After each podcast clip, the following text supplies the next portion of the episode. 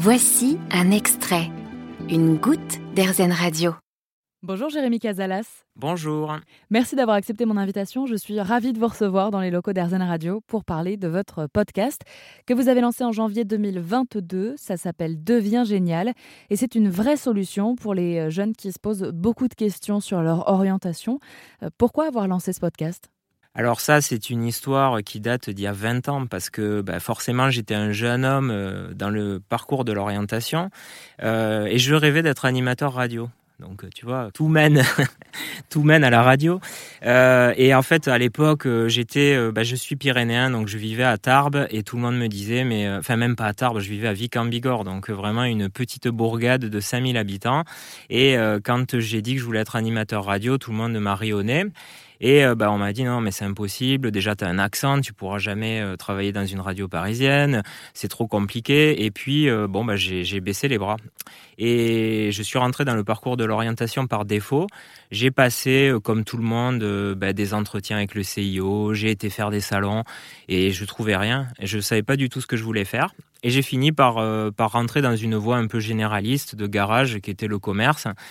Bon, finalement, euh, comme j'étais quelqu'un qui aimait le défi et qui aimait pas trop échouer, j'ai fait le max pour que ça fonctionne. J'ai fini par faire un bac plus 5 dans le commerce. Euh, mais j'avais une grosse frustration, c'est que j'avais l'impression d'avoir fait un choix par défaut. Mais bon, après, on oublie, on fait sa carrière. Simplement, pendant 20 ans, je discutais avec des amis, avec, euh, avec des gens que je rencontrais, et souvent, je parlais de ça. Je leur disais, mais toi, comment ça s'est passé quand tu étais jeune? Est-ce que tu as fait le métier que tu voulais? Et je me rendais compte que beaucoup de gens étaient dans la même frustration et qu'il y avait euh, un vrai souci. Et donc il y a quelques mois, euh, donc là on était sur parce que donc j'avais créé une société, on était en train de, de la vendre et donc, je me posais la question de, ce que j'allais faire plus tard et j'ai repensé à l'orientation. Donc, j'ai regardé euh, ce qui se passait et je me suis rendu compte qu'en 20 ans, il ne s'était pas passé grand-chose. Donc, j'ai voulu amener ma pierre à l'édifice. Vous faites donc des, interviews autour euh, du parcours de vie d'un vétérinaire, d'une avocate, d'une comédienne. Comment vous les choisissez, toutes ces professions? Alors en général, euh, déjà je consulte euh, les, enfin je consulte les jeunes qui nous écoutent pour savoir euh, bah, quel métier ils voudraient connaître, en tout cas quel type de témoignage ils voudraient avoir. Après, bah, forcément, c'est surtout dans mon réseau. J'essaie de trouver des gens que je connais parce que je trouve que au-delà du fond, il faut qu'il y ait une forme pour les jeunes parce que l'orientation aujourd'hui a tendance à parler. Enfin, c'est des adultes qui parlent aux enfants et donc ça résonne peu. Donc j'avais envie d'avoir un climat détendu et où tu sais on parle entre potes en fait avec euh, les invités.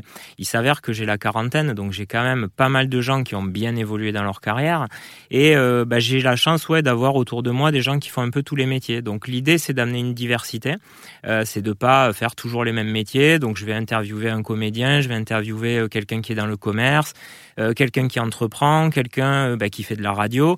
L'objectif c'est vraiment d'amener le plus gros éventail possible. Et alors, qu'est-ce qui vous intéresse comme témoignage?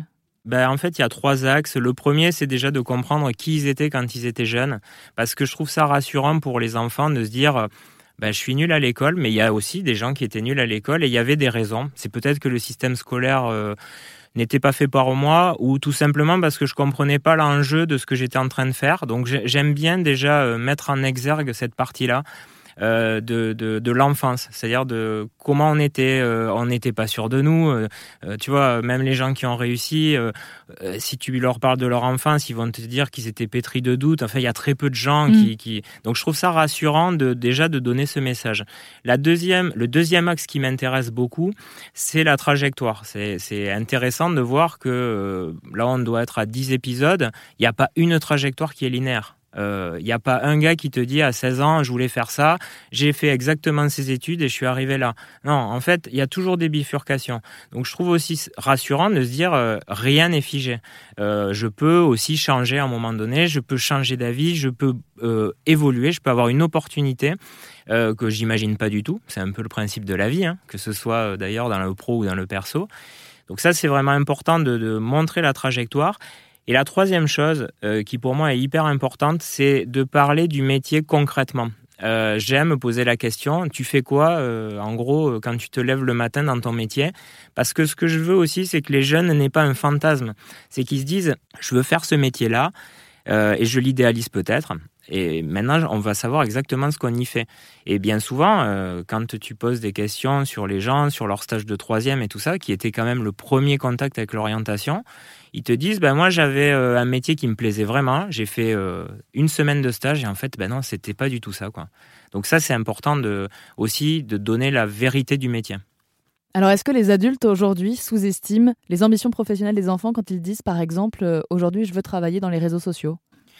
En fait, on a un choc générationnel. Moi, mon fils, il me dit, je veux être e-gamer, je veux être influenceur.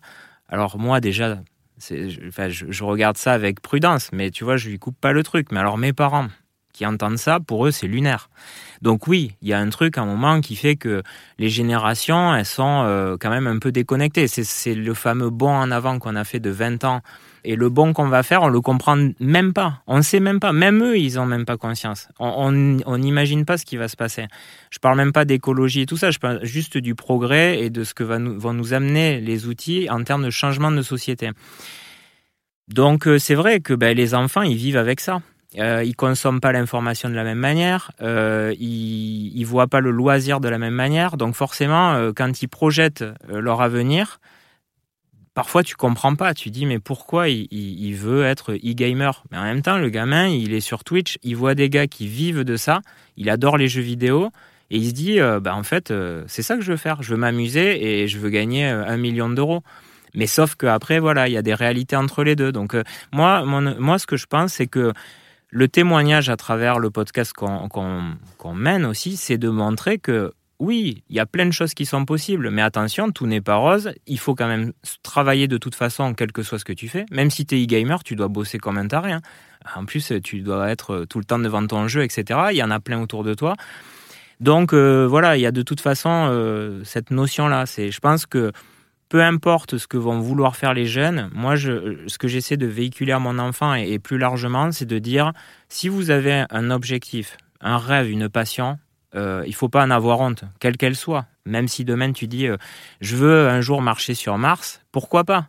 Mais derrière, après, il faut tout faire, se donner les moyens. Faut, tu sais, il faut pour que ça devienne réalité. il faut euh, des gens qui soient, euh, bah, qui soient moteurs. Voilà. Une des grosses questions, c'est quand même autour du diplôme. Est-ce qu'il aura toujours autant de place sur le CV Moi, je, pense que ça change.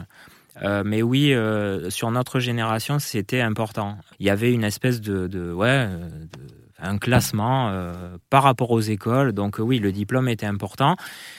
Moi, je, je, je pense qu'aujourd'hui, ça l'est un peu moins. Je regarde un peu comment les grosses startups, euh, tu vois, cherchent euh, par exemple des commerciaux ou des, des métiers comme ça qui, qui font plus appel à des soft skills que des hard skills en fait, ils, disent ne nous envoyez plus de CV. Euh, je veux vous faites-moi par exemple une vidéo de présentation. Je veux voir quelle personnalité vous avez, qui vous êtes. Euh, ouais, moi je pense que ça évolue là-dessus. C'est bah, déjà aussi parce que les diplômes n'existent pas sur certains métiers. Donc euh, tu es bien obligé de prendre des autodidactes.